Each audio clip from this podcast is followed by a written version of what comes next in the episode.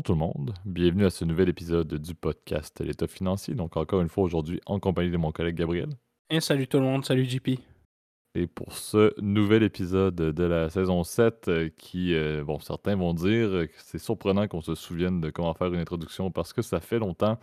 Euh, on a eu, comme on l'a mentionné depuis quelques temps, cette fois-ci, c'était pas du tout. Gab vivait toujours son expérience européenne pour son, sa période d'à peu près un mois là, où, il était, où il était sur le vieux continent. Euh, mais c'était plus de mon côté, moi, qui était pourtant, euh, pourtant bien, bien au Québec, mais qui avait un peu de, difficulté à arriver à un moment qui faisait du sens. Oui, le décalage horaire n'aidait pas, ça c'est certain que ça, ça limite un petit peu les, capacités avec le, 6 heures, euh, le décalage. Mais bon, on, y arrive, donc effectivement, je, m'en excuse en mon nom, effectivement, des, des retards pour ce nouvel épisode qu'on vous fait et qu'on va publier un petit peu un petit peu avec un délai. On en avait déjà parlé avec Gab maintenant qu'il est de, retour de retour au pays. on va essayer de vous en enregistrer un autre très rapidement cette semaine. On enregistre, en fait, pour être tout à fait franc, en ce lundi 20 novembre. Donc, on risque, on risque d'en enregistrer un autre dans les prochains jours et de vous faire à une double publication cette semaine si, si tout est, faisable. Donc, on, et de rattraper le rythme par la suite d'ici à, la période des fêtes, comme le veut la, la tradition où l'on maintient dans la mesure du possible un épisode par semaine. Donc, on est allé un petit peu au plus au, bout de, notre flexibilité, si on peut dire. Mais, mais bien content de, revenir, bien content d'ailleurs de te revoir au pays, Gab.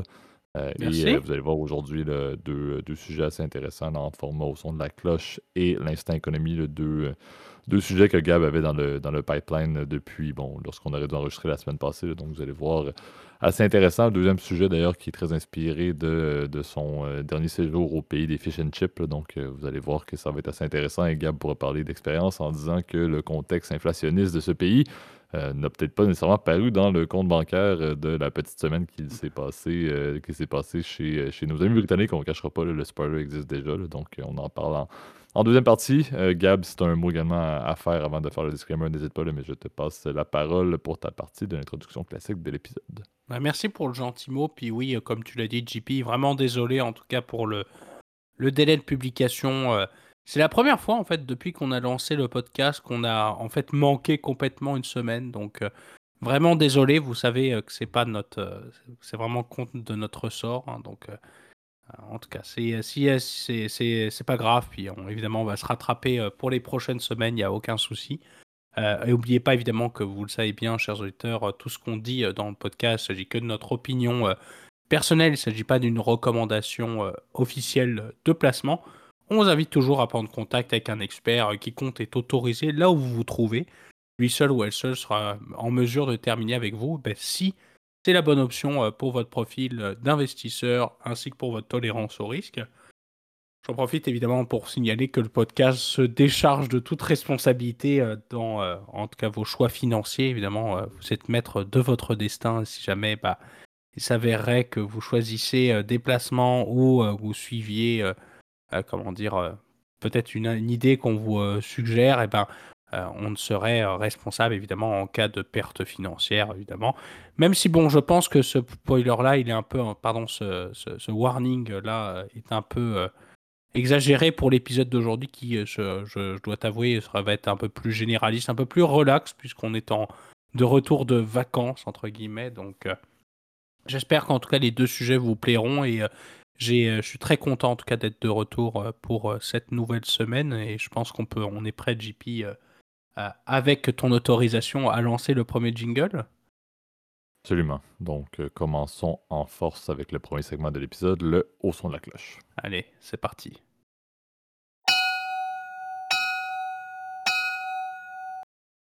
Parfait. Donc, donc sujet au son de la cloche, un peu un peu dérivé. on va parler en partie de, compagnies listées dans le monde euh, du retail. Euh, et plus spécifiquement, on veut la trame et les, le fameux self-checkout, les caisses libre-service et, cette tangente-là qu'il y a eu dans le monde du retail global, à la fois dans le monde des épiceries, mais également les, grandes surfaces. Euh, on a vu assez drastiquement en Amérique du Nord, ça, fait, ça, fait, boule de gomme, l'épée boule de gomme avec l'arrivée, surtout aux États-Unis, ils ont poussé énormément cette technologie-là. Euh, Amazon a été un, pionnier, si on peut dire, un précurseur beaucoup de, cette, de, l'avènement des self-checkout, même l'avènement du fameux, euh, du fameux euh, grab and go, donc les, fameux stores d'Amazon où tu te présentes avec ton application en poche et tout ce que tu prends est presque automatiquement lorsque tu quittes et c'est chargé à ton compte Amazon. Donc, il y a eu beaucoup de développement là-dessus. Et bon, tout le monde maintenant, n'importe quel commerce se retrouve avec un intérêt de mettre en place ces fameuses caisses libre-service-là, avec la prémisse, ben, il y a une espèce d'arbitrage intéressant avec le fait qu'on ben, peut réduire les coûts de main-d'œuvre parce que par rapport à avoir un employé ou un caissier par caisse, euh, ben on se retrouve avec une personne qui est en mesure de gérer 4 à 6 en général points de, service, euh, de libre-service pour le paiement. Par contre, ce qui a été remarqué, et c'est là que c'est tout de même assez intéressant d'en discuter, c'est que contre toute attente, euh, par rapport au gain qui était presque évident de dire, OK, mais l'investissement dans cette technologie-là, l'investissement qui était fort coûteux d'ailleurs pour euh, certaines compagnies, on ne parle pas nécessairement des Amazon, des Target de ce monde, mais les, supermarchés qu'on peut avoir, entre autres au Québec, euh, qui l'ont mis en place, ça peut être des énormes coûts, surtout lorsque le propriétaire de la pharmacie, mais c'est une bannière, c'est un franchisé par exemple, ou quelque chose du genre, il peut avoir beaucoup de coûts pour le propriétaire de la bâtisse, par exemple, ou du commerce. Euh, mais il y avait une justification en disant ben, au moins, je me casse moins la tête avec la main-d'œuvre, c'est moins coûteux au niveau des coûts de main-d'œuvre, la machine va se rentabiliser à un certain point. Par contre, le point qui est sorti et la problématique qui est sortie, c'est le fait que ben, l'honnêteté du consommateur pour payer par lui-même l'ensemble de ses articles ou pour scanner l'ensemble de ses articles, ben, on s'est rendu compte assez vite que ce n'était pas vraiment le cas. Et les vols d'articles ont été un contexte qui a été en hausse, bien évidemment, entre une caisse qui est gérée par un employé versus une caisse qui est gérée par le client lui-même. Euh, on parle à peu près d'une augmentation de vol d'inventaire au lieu de 1,5% euh, pour une, caisse traditionnelle. On parle de 4 maintenant pour euh, des caisses libre-service. Bon, c'est pas une augmentation qui est épouvantable, mais si on considère ça, donc le contexte de la hausse des, des, des, vols d'articles, donc qui sont des pertes littéralement sèches pour, les, pour les commerces, il n'y a rien à faire avec ça. Euh, si on parle également du problème lié à la satisfaction des clients, donc il y a plusieurs personnes qui n'aiment pas ça du tout, aller dans des caisses libre-service.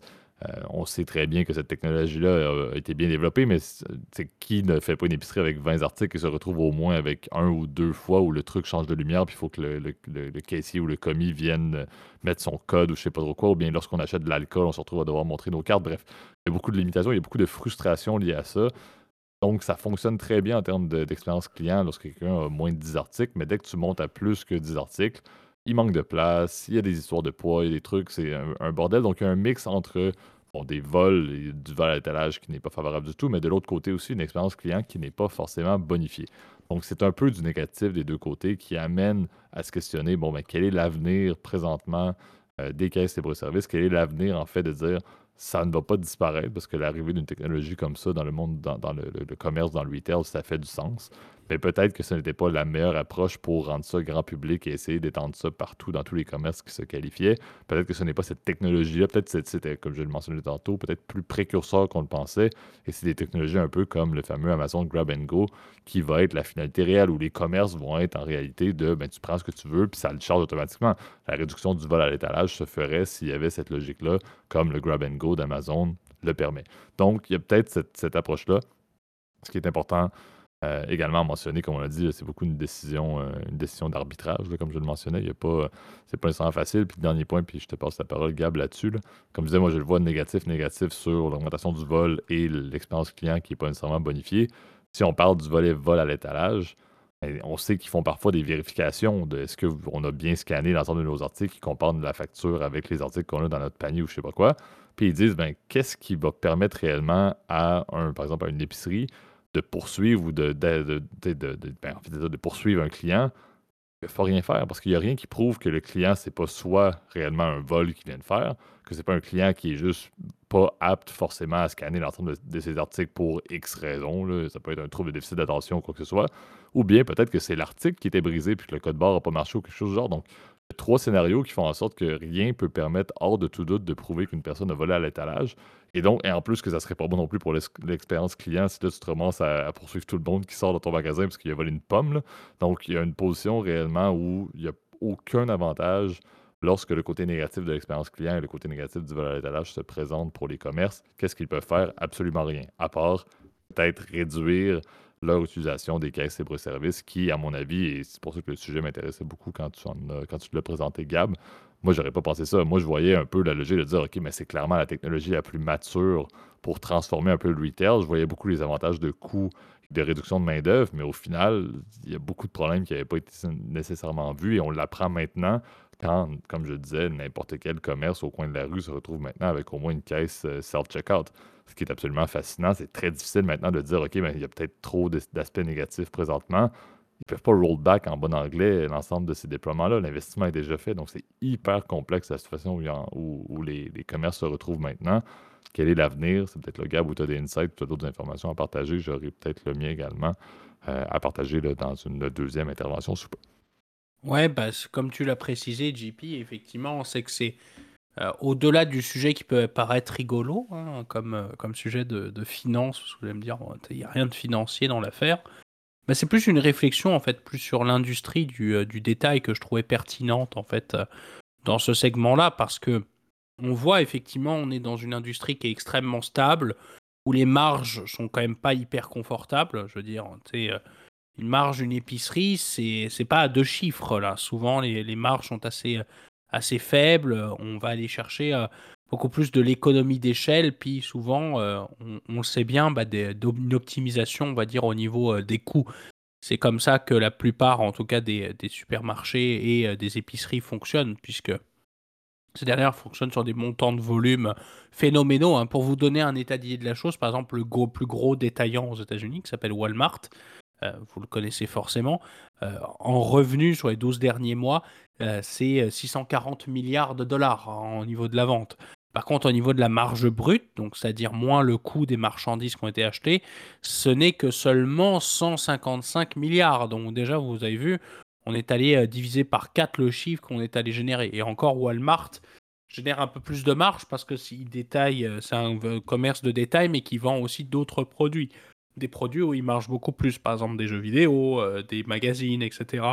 Euh, des, tout un tas de produits pour la maison, etc. Donc euh, qui font que effectivement, eh ben, la marge est un peu plus élevée que dans d'autres supermarchés où là pour, pour le coup c'est de l'alimentaire.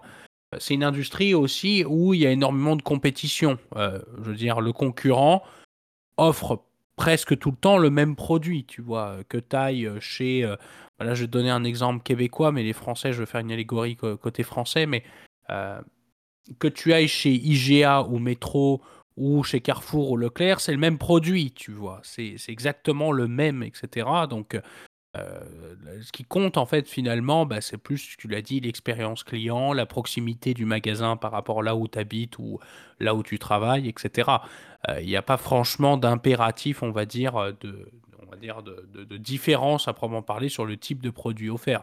Souvent, d'ailleurs, la plupart des supermarchés ont exactement le même inventaire, à l'exception parfois des marques distributeurs qui peuvent être parfois un peu différentes. C'est-à-dire les fameuses marques euh, du, euh, qui est fourni, on va dire, par euh, le, magasin en question. Donc, d'ailleurs, souvent, c'est toujours le même produit, c'est juste que le logo et l'emballage est différent ou avec un couleur ou une étiquette un peu différente. Maintenant, ils s'embêtent même plus, certains détaillants, euh, font exactement le même truc que la marque ou à très peu de choses près. Seule différence, c'est qu'ils changent effectivement le logo sur la marque pour qu'il y ait une association euh, du client entre le produit proposé, on va dire, par la grande marque et par la marque distributeur. Et c'est là où bah, les, les, magasins ont eu l'idée, en fait, euh, fin 2000, tu vois, donc c'était plus au début des années 2010, je me souviens quand j'étais jeune, c'est quand ça a commencé à arriver à se dire bon bah là on va peut-être essayer d'optimiser on va dire nos revenus en diminuant notre masse salariale tu vois en limitant les coûts on va dire bah, des, euh, des, des, petits monsieur des petites madames qui euh, tout simplement chargent nos produits. Il euh, n'y a pas de j'ai pas de à dénigrer puisque ça a été aussi un de mes premiers jobs étudiants d'ailleurs d'être caissier au supermarché. Donc évidemment c'est une façon pour eux d'optimiser leurs coûts d'éviter que tes quatre employés pour 4 caisses. Alors qu'aujourd'hui, si vous regardez une caisse en libre service, bah, il y a une petite madame qui vérifie 6 à 8 euh, caisses enregistreuses en même temps. Et comme tu l'as dit, qui va assister les clients si jamais il y a un problème informatique ou qu'il y a un article qui a mal été pesé. Euh, la plupart des caisses en, libre service sont dotées d'ailleurs d'une fonctionnalité avec une balance, c'est-à-dire où tu mets les produits et effectivement il y a quelque chose qui pèse et qui vérifie qu'effectivement c'est cohérent que le poids du produit est le même. Par contre, comme tu l'as dit, ça n'empêche pas le client eh ben, effectivement, de faire de la fraude ou quelque part de voler. Je donner l'exemple le plus simple, bah, c'est les fruits et légumes. Parce que les fruits et légumes, tu peux mettre n'importe quel type de produit effectivement sur le sac, euh, le sachet en plastique. Tu vois, tu pourrais dire bon bah j'ai pris, euh, pris des litchis qui sont souvent un peu plus chers et je dis avant par fond, je vais mettre l'étiquette ou le prix d'une banane, tu vois, qui pour le coup va coûter 4 à 5 fois moins cher. Donc tu vois, et là c'est là où des, petits malins ont déjà eu l'idée par exemple de remplacer euh, des étiquettes par exemple de bananes euh, pour euh, les mettre sur des bouteilles d'alcool, tu vois. Donc tu pourrais t'amuser effectivement à payer beaucoup moins cher. Évidemment c'est illégal, ne le faites pas. Le podcast, l'état financier ne serait pas responsable si vous le faites. Mais ça expose effectivement à tout un tas de fraudes, évidemment, qui sont, qui sont d'ores et déjà possibles. Alors que pour le coup, l'intervention d'un humain aurait permis de détecter qu'effectivement, non, c'est pas cohérent, que la bouteille de, vodka absolute, qui compte normalement, je sais pas, une trentaine de dollars, ne coûte que seulement 5, tu vois. Donc ça, c'est là où effectivement un humain aurait flagué effectivement l'erreur, tu vois. Euh, et c'est vrai que ça, pose tout un tas de problèmes. Et là, c'est là où on voit que le côté technologie, on a toujours tendance à voir la techno comme plus efficace, nous permettant de gagner euh, des sous. Eh ben, on voit qu'il y a quand même parfois une limite. Et cette limite-là, elle est difficile à quantifier parce que ça dépend d'un certain, euh, ça dépend du niveau d'avancement de la technologie, puis du niveau de la complexité de la technologie. du coup, évidemment, pour implémenter cette technologie-là, parce que si effectivement euh, tu euh, dépenses des centaines de milliers pour faire tout un tas de caisses enregistreuses parce que ça coûte très cher quand même ce genre d'équipement. Euh, eh ben, il faut que tu le rentabilises effectivement par beaucoup plus d'achalandage ou une façon en fait de faire plus de ventes parce qu'il faut que, les clients en fait puissent sortir plus rapidement en fait du magasin. Et comme tu l'as dit, bah, il y a un juste milieu et je pense que le, les derniers articles et c'était très intéressant, la plupart des, supermarchés emballent le pas vers une politique qui limiterait à 10 articles. Alors c'est quelque chose qui est déjà euh, commun, on va dire, dans certains, euh, certaines épiceries. Ben, je crois qu'en Europe, c'est comme ça dans pas mal de, en tout cas de pas mal de chaînes que je connais, euh, où en fait c'est uniquement pour les petits achats. Parce que c'est vrai que c'est pratique, tu vois, t'achètes, tu t'achètes deux trois articles, t'as peut-être pas envie d'attendre derrière tout le monde, effectivement. Oh là, là. Et je pense que c'est un cas, encore une fois, très intéressant, cet exemple de, la caisse en libre service, mais de comment en fait un industriel ou des compagnies réfléchissent à ce genre de, décision stratégique. C'est euh, c'est quoi, à quel niveau en fait effectivement de, pénétration de la technologie je vais euh, permettre effectivement de faire le changement? Euh, est-ce que ça vaut le coup, etc. Comment on analyse un projet? Eh ben c'est tout un tas de réflexions effectivement que ce genre de décideur économique fait. Et je pense que c'était un peu l'objectif, en tout cas, de ce segment-là. je ne sais pas si tu avais d'autres éléments à rajouter, JP. Ouais, ben, sais, moi, un des points que je veux ajouter, euh, tu le mentionnais, bon, le 10 articles et moins, c'est bien. C'est effectivement là qu'il y a probablement une, clairement une optimisation et de l'expérience client et une réduction du risque de vol parce que, bon, c'est pas aussi compliqué de devoir contrevalider euh, des épiceries ou des factures de 10 articles et moins par rapport à un truc que tu en as 25, comme tu disais, avec un paquet de fruits et légumes. Par contre, moi, le point que je veux ajouter, c'est, euh, j'en parlais, la technologie était appliquée très rapidement et la maturité de cette technologie-là, à mon avis, reste à douter parce que certaines machines, certains, certains grossistes, certaines épiceries, certains commerces, euh, les machines, c'est un vrai bordel. Euh, tu te retrouves avec des enjeux, comme je disais, et même j'amplifiais tantôt avec un ou deux cas sur 20 articles. Des fois, ça marche pas du tout. Tu scannes ton truc, ça marche pas. Ça, non, non, non. Balance ne reconnaît pas l'article. Je me souviens, anecdote, j'allais faire je suis allé faire un double de clé une soirée dans une quincaillerie fort célèbre au Canada qu'on appelle Canadian Tire. Euh, et euh, il n'y avait aucune caisse qui était ouverte euh, avec, un, avec du personnel. Donc, il y avait tous les trucs. Il n'y avait personne, littéralement, dans le Canadian Tire. J'étais le seul avec mon double de clé. J'arrive à la, machine libre-service et aucune manière que la balance reconnaisse que je déposais l'article sur la balance. oui, c'est une ah, clé, ça pèse rien, mais ça a pris tout la personne qui était là pour aider, pour, comme tu disais, on en parlait tout à l'heure, valider s'il y avait quelque chose au niveau des caisses ou un problème est venu m'aider, mais il n'y avait pas une alerte parce que c'était juste la madame qui répétait 153 fois la voix automatisée qu'il fallait que je dépose le truc. Finalement, on a dû mettre le pied sur la balance pour faire reconnaître qu'il y avait un article, même si l'article n'était pas le même que celui que je payais, juste pour que ça fonctionne. C'était un bordel, tout ça, pour je veux payer une clé qui coûtait à peu près 3 dollars canadiens. Et ça a pris littéralement un bon 5 minutes de comprendre pour me permettre de payer. Sinon, s'il n'y avait pas de poids sur la balance, aucune manière d'arriver à une facture. Donc, c'est là où je me dis, il y a clairement des problématiques mais le commitment de ces commerces-là est rendu beaucoup trop loin. On l'a dit, c'est des investissements qu'ils vont faire. Soit ça peut être des locations, c'est pas nécessairement des achats formels la machine, ça peut être des investissements, mais ça reste que c'est des contrats. Ils ne peuvent pas s'en sortir du jour au lendemain sans avoir des pénalités.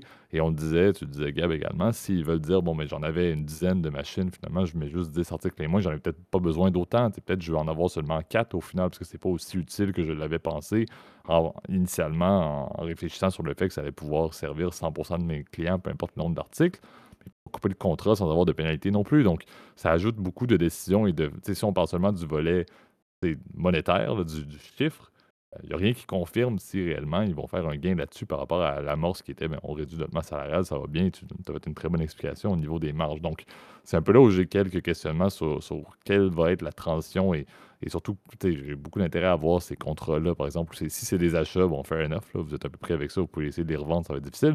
Mais pour les contrats, c'est sûr que c'est quelque chose de quand même quelques années. Donc, j'ai hâte de voir quand est-ce que les contrats vont se terminer et quelle va être la transition dans l'expérience client qu'on va voir euh, dans plusieurs des, grandes chaînes que l'on connaît au Canada, euh, aux États-Unis, entre autres en Amérique du Nord, mais également en Europe.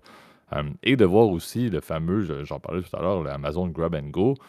Ça fonctionne, mais il n'y en a pas beaucoup, il n'y en a pas partout. Puis à mon avis, c'est ce qui se rapproche le plus de ce qu'on veut avoir comme une technologie qui serait efficace et qui serait fiable. Encore une fois, est-ce que c'est viable de dire que ça peut se faire? Partout et très rapidement. Non, ce n'est pas une technologie qui est déployable facilement dans l'ensemble des commerces. Il y a énormément d'ajustements. Mais à mon avis, quelle est la technologie mature de demain qui va nous permettre d'avoir à la fois une réduction du vol à l'étalage, mais aussi une amélioration de l'expérience client? Ben, c'est le modèle Amazon Grab Go. Maintenant, comment est-ce que ça va fonctionner? Je sais que Amazon Grab Go, c'est tout petit. Il n'y a pas beaucoup de services. Ça pourrait être des stations-service qui font ça, par exemple. Euh, si on parle de, de couche-tard, par exemple, au Canada, pour être un bon exemple. Mais c'est très compliqué de voir le modèle qui pourrait permettre de dire OK, mais Amazon Grab and Go, ça s'applique dans un Walmart ou dans un Costco ou dans un Carrefour ou une énorme chaîne euh, de, commerce. Mais à mon avis, c'est la seule réelle solution pérenne pour une utilisation de la technologie et une réduction de la main-d'œuvre. C'est probablement ça. Ouais, bah après, c'est vrai que c'est d'autres modèles, effectivement, qui sont peut-être à explorer. Hein. Euh, l'industrie, en tout cas du détail, est jamais à court de d'innovation, si tu veux, pour pouvoir optimiser leurs coûts et puis euh, du coup faire plus d'argent en fait. Hein. On sait que c'est euh, parfois, on, avait vu des pratiques par exemple des fois de négociation parfois douteuses, parfois même trop agressives effectivement, ce qui fait que parfois le, eh ben, le grossiste ou le revendeur, donc l'agriculteur, euh, se faisait, on va dire, un peu, on va dire, harcelé euh, au niveau des prix, vraiment, euh, c'était vraiment euh, indigne quasiment la rémunération qui lui était offerte. ça, c'est une des pratiques, mais il y en a d'autres. Hein. Comme tu as dit, le, Amazon Go, bon, bah, c'est peut-être une, une, innovation, effectivement, qui peut être vue d'un point de vue positif, mais c'est vrai que on a encore assez peu de visibilité effectivement sur le déploiement à long terme et sur des très grandes surfaces de cette de trucs. Il y en a seulement une quarantaine d'ailleurs aux États-Unis et j'ai l'impression que le nombre de, magasins a un peu euh, euh, est resté assez constant. D'ailleurs, c'est assez drôle que tu mentionnes Couchetard, mais je sais que ce magasin, en tout cas cette chaîne-là, avait lancé un prototype, euh, notamment dans le campus de l'école où j'étais avant. Et euh, je dois t'avouer, c'est, je voyais jamais personne là-dedans, en tout cas dans le, dans le truc, le, magasin prototype, parce qu'il faut télécharger une application, etc. Euh, je pense que pour dans le cas d'Amazon, c'est assez facile parce que tout le monde, je pense à, l'application, surtout les gens euh, qui ont Prime comme moi, en tout cas, ou soit qui partagent un abonnement Prime. Ça, c'est celui, je pense que la personne se reconnaîtra, en tout cas, celui qui me, me file le compte, qui est un de nos intervenants bien connus du podcast. Euh, et, euh, et, ouais, effectivement, euh, je trouve que le modèle d'affaires est peut-être pas hyper pertinent. effectivement, surtout pour, une grande chaîne, il n'y a pas de problème parce qu'effectivement, tu as ce nom-là, tu as déjà ta carte qui est enregistrée. T'as pas de problème parce que tu as juste à scanner, je pense, un code QR pour rentrer dans le magasin et pouf, tu rentres. Mais qui va vraiment installer une application couche-tard pour juste acheter, je sais pas con, hein, mais un Red Bull et, et, et, ou du café, etc je connais pas grand monde. Je pense que c'est un peu la limitation principale de ce modèle d'affaires. Mais euh, effectivement, euh, ça peut être une innovation. Et le quid, c'est est-ce que réellement ça permet d'aller chercher plus de rentabilité? Je suis pas tellement sûr. Quand tu as un, employé qui est payé quasiment rien, en fait, c'est-à-dire au salaire minimum, est-ce que réellement ça vaut le coup d'aller dépenser des dizaines de milliers euh, de dollars pour installer des caméras partout? Faire en sorte aussi que ton client peut-être se trouve un peu moins dans une situation où, où il n'est pas espionné. Là, je sais pas, je trouve ça des fois un peu dérangeant quand tu es là euh, dans un lieu, puis tu as des caméras partout. Alors tu vas me dire, oui, bon, c'est pour ta sécurité, etc. Je, trouve qu'il peut y avoir des contraintes, c'est ça, hein, enfin, pardon, des, euh, des, euh, exemple, des inquiétudes. J'avais perdu le nom, excuse-moi, là, mais en termes de vie privée, en fait, aussi, qui sont clairement observables. Puis le dernier modèle, tu l'as dit, effectivement, bah, c'est un espèce d'hybride. Je sais que tu as même des pays, par exemple, comme au Japon ou euh, dans les pays nordiques, où tu as tout simplement des magasins, mais sans aucun personnel. C'est-à-dire même sans personnel, on va dire, euh, qui surveille. Et ces magasins-là, en fait, se basent effectivement sur le système bah, du... Euh, tout simplement, est-ce que tu vas réellement mettre le bon montant d'argent en sur la machine, etc. C'est à toi de tout régler, etc. Et à juste déposer la quantité d'argent qu'il faut dans le bocal ou euh, sur le terminal de paiement. Et euh, c'est basé évidemment sur la confiance euh, que les utilisateurs et la confiance pardon, entre les clients et le vendeur de, de, services. Je ne pense pas que ce modèle-là soit applicable dans certains pays, hein, on n'en citera aucun, mais où pour le coup, parfois, il y a une culture même parfois du vol aussi qui peut être un peu inquiétant. Donc bref, c'est plein d'idées comme ça et de propositions que je qu'on lance en l'air et je pense que c'était euh, pas mal intéressant de faire un petit retour sur euh, l'industrie du détail. Exact. Donc, euh, donc ça conclut bien le, premier segment. Passons déjà et rapidement à notre deuxième segment pour l'épisode d'aujourd'hui, l'instant économie.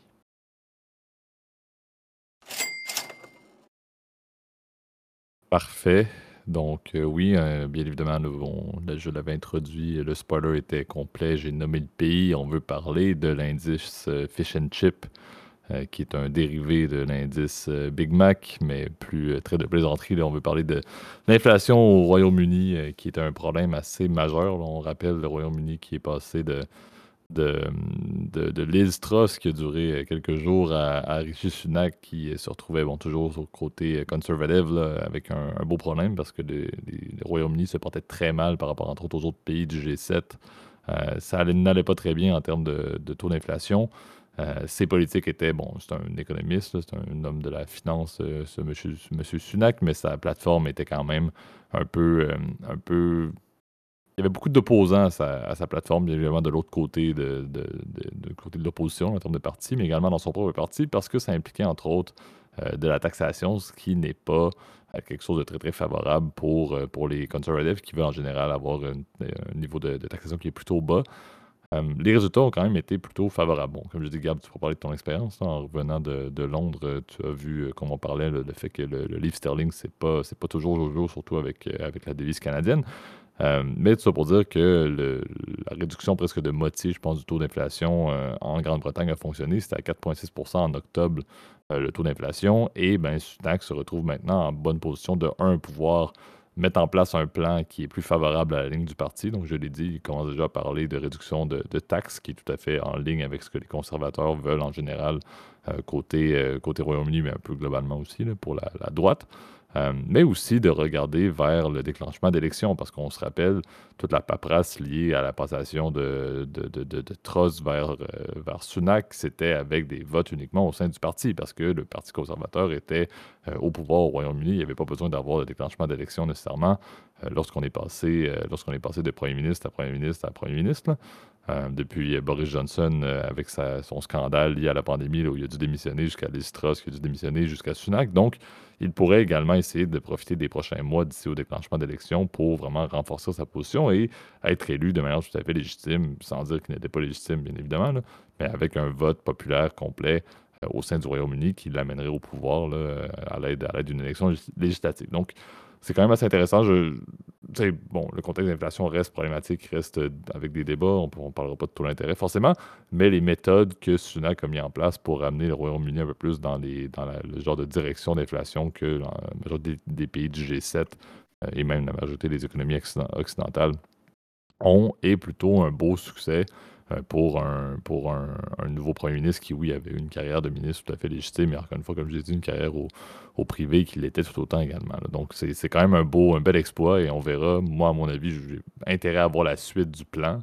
Comment est-ce qu'il va faire évoluer son plan maintenant au niveau économique, euh, mais également à quel point ça va mettre ça comme étant un tremplin pour lui en vue des, prochaines élections. Et moi, je ne donnais pas très très cher la peau, je vendais pas très très cher la peau des, conservateurs aux prochaines élections. Peut-être que ça pourrait être plus favorable et qu'il pourrait être reconduit, ce qui était, à mon avis, presque impossible avec tout le tumulte de justement Johnson, Truss et, Sunak en, termes de, de Premier ministre du Royaume-Uni.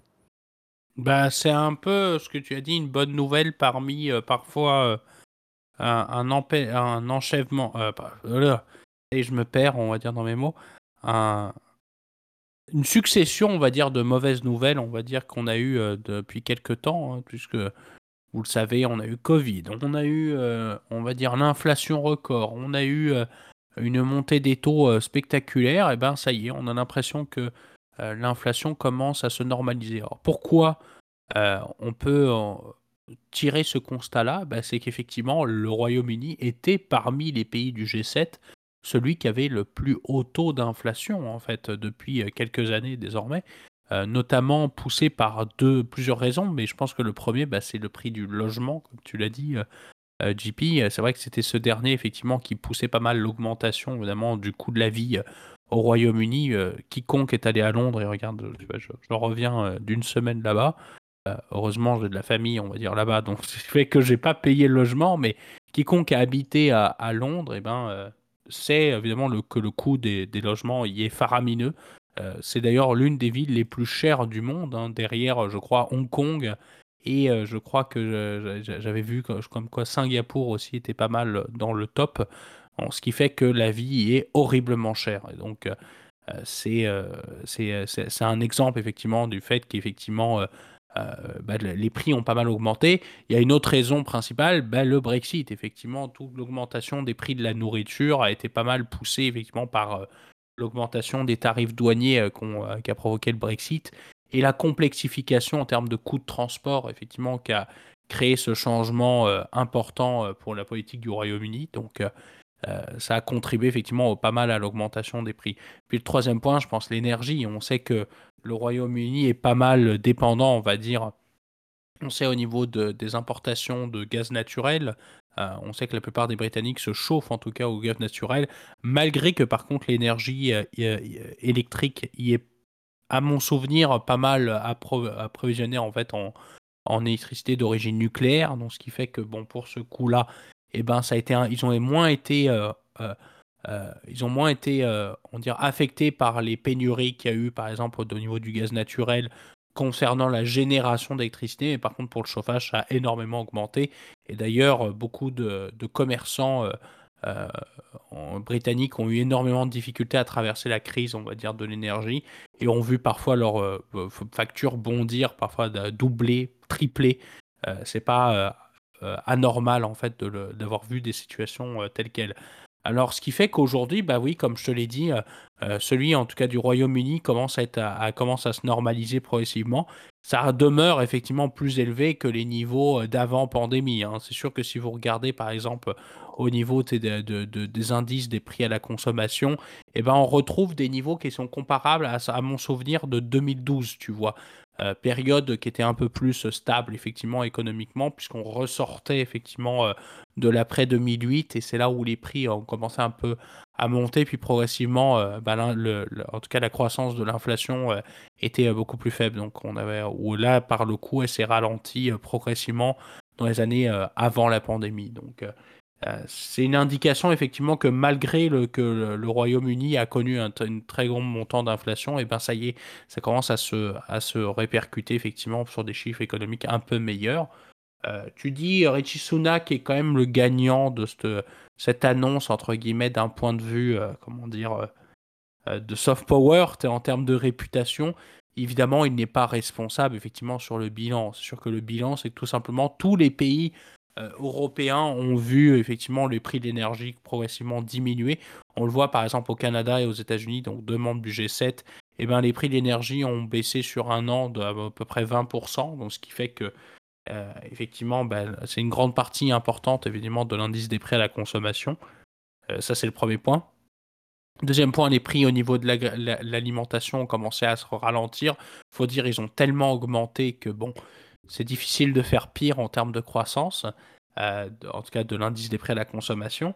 Et puis le dernier point, c'est sûr que les biens de consommation au niveau de, la demande a pas mal ralenti avec le ralentissement économique post-pandémie euh, qui a commencé à, se manifester. On, on, disait oui, récession, etc.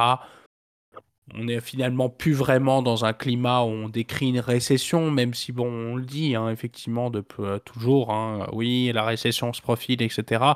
Euh, il n'empêche que l'augmentation des prix et des taux d'intérêt a quand même eu son effet sur la demande de biens de consommation. Euh, et ce qui fait que d'ailleurs beaucoup de, compagnies au niveau des biens discrétionnaires eh ben, ont des projections de croissance négatives ou très stables euh, à l'horizon, en tout cas 2024-2025. Donc, ce qui fait que eh ben là, du coup, quand tu as moins de demandes, eh ben, c'est vrai que d'un point de vue général, eh ben, l'inflation commence à se ralentir et naturellement l'économie se retrouve un peu à son équilibre entre la demande agrégée, donc la demande de produits, et euh, l'offre à court terme effectivement de biens et de produits de consommation. Donc euh, c'est un peu le, constat et c'est vrai que c'est une bonne nouvelle parce que c'est un indicateur certes en retard, mais euh, qui est fort pour signifier effectivement que euh, effectivement, on commence à avoir une inflation qui est un peu plus raisonnable. D'ailleurs, l'inflation de cœur, donc qui exclut les biens euh, de, nourriture, donc c'est ex-nourriture, ex-énergie, et euh, eh ben effectivement est à des niveaux comparables au niveau pandémie, à d'avant-pandémie. Donc, certes un peu plus élevé, hein, mais on parle d'à peu près 3,5% au niveau du Royaume-Uni et c'est à peu près comparable au niveau des États-Unis. Donc, c'est une bonne nouvelle et je pense qu'il faut s'en réjouir. Euh, je pense que par contre le chemin au niveau des taux d'intérêt est encore très loin, pour, surtout pour les emprunteurs quand ils voient le niveau des taux en ce moment. Difficile de pouvoir avoir euh, beaucoup d'enthousiasme pour euh, acheter par exemple en immobilier parce que c'est assez compliqué là. Effectivement. Je pense, je sais pas si tu avais d'autres points, moi je pense qu'on a quand même bien bien clôturer le, sujet. Donc, bref, moi, je le vois comme une bonne nouvelle. Tant mieux si les pays du G7, comme je disais, les, économies occidentales sont plus alignées sur un taux d'inflation qui est similaire. C'est un peu embêtant lorsqu'un pays est mis à mal un peu plus euh, au niveau du G7 et des économies occidentales. Il y a encore beaucoup de problèmes dans d'autres pays. Euh, on sait, l'Argentine, euh, sans, soulever quelques autres endroits, et puis on pourra peut-être même faire un sujet sur l'Argentine et le nouveau président, le nouveau nouveau président argentin qui semble être assez un personnage assez particulier. Euh, mais il y a beaucoup de problèmes ailleurs. Donc, tant mieux pour le Royaume-Uni, mais encore une fois, le, contexte est, bien différent dans, d'autres économies mondiales. Donc, euh, à, suivre et à rediscuter. On pourra faire d'autres topos également similaires là-dessus. Euh, je pense que ça fait du bien parfois de faire un petit suivi sur l'inflation, parler moins, comme on l'a dit, des taux d'intérêt, qui, oui, bon, sont, un point qui est problématique pour la majorité des personnes qui ont des dettes de tout type, que ce soit variable ou avec renouvellement, lorsque c'est du fixe. Euh, mais à suivre, euh, ça close en fait le, podcast d'aujourd'hui. Donc merci euh, Gab pour ta contribution. Merci également pour les, pour les deux idées de, sujets.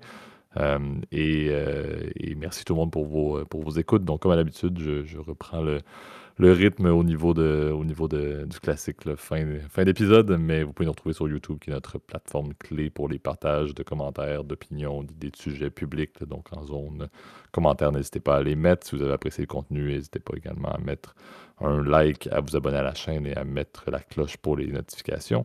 Euh, et pour la majorité, dans, également, bon, ceux qui veulent faire un commentaire de manière plus privée, n'hésitez pas à utiliser l'adresse courriel que Gab met dans la zone de description.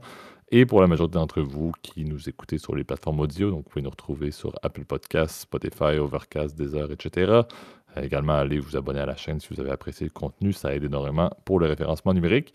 Et si vous avez également des, personnes qui ont un intérêt similaire à vous pour ce genre de contenu de podcast, n'hésitez pas à le partager également de bouche à oreille. Ça nous aide également beaucoup et ça nous intéresse encore plus, on peut dire, le bouche à oreille que le référencement numérique. Donc, merci à ceux qui l'ont fait dans le passé et qui, euh, encore une fois, contribuent à faire croître la communauté du podcast.